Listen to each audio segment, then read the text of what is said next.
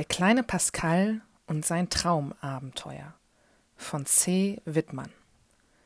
Der kleine Pascal lief übermütig durch den Garten. Den ganzen Tag war er draußen gewesen.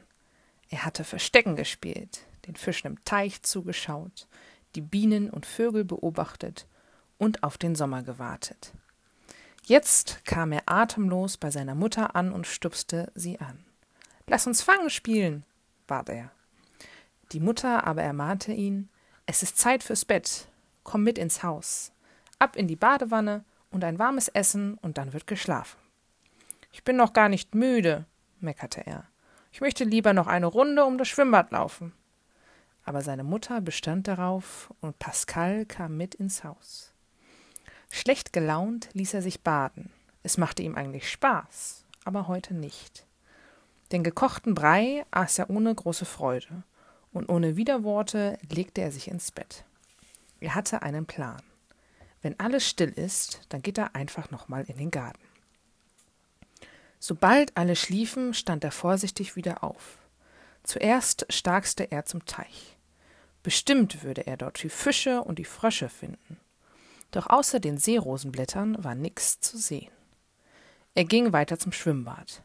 Aber hier gab es auch nichts zu entdecken. Enttäuscht stampfte Pascal auf den Boden. Er hätte gerne mit den Vögeln und Bienen Fangen gespielt. Was suchst du hier? Eine Maus saß hinter dem Trog und lachte ihn an. Ihre Augen glitzerten schelmisch. Das ist unser Garten, protestierte Pascal. Dann fang mich doch, kicherte die Maus.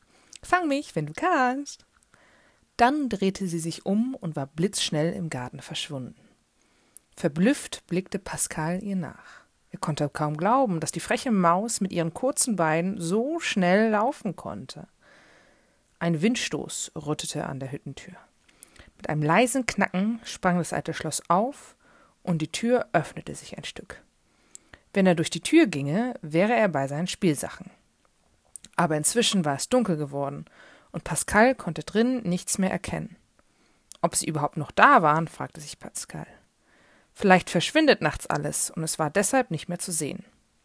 Er fürchtete sich ein bisschen, aber neugierig war er auch. Plötzlich schwebte ein leuchtender Punkt vor der Tür. Das seltsame Licht wollte sich Pascal genauer anschauen. Also wagte er sich mutig ein Stück näher.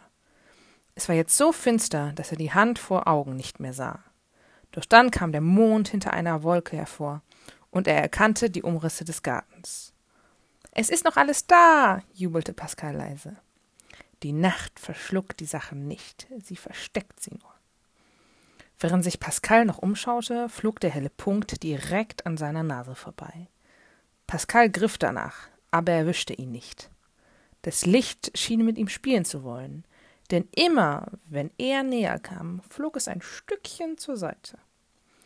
Dich kriege ich, grummelte Pascal, und breite, bald drehte er sich wild im Kreis.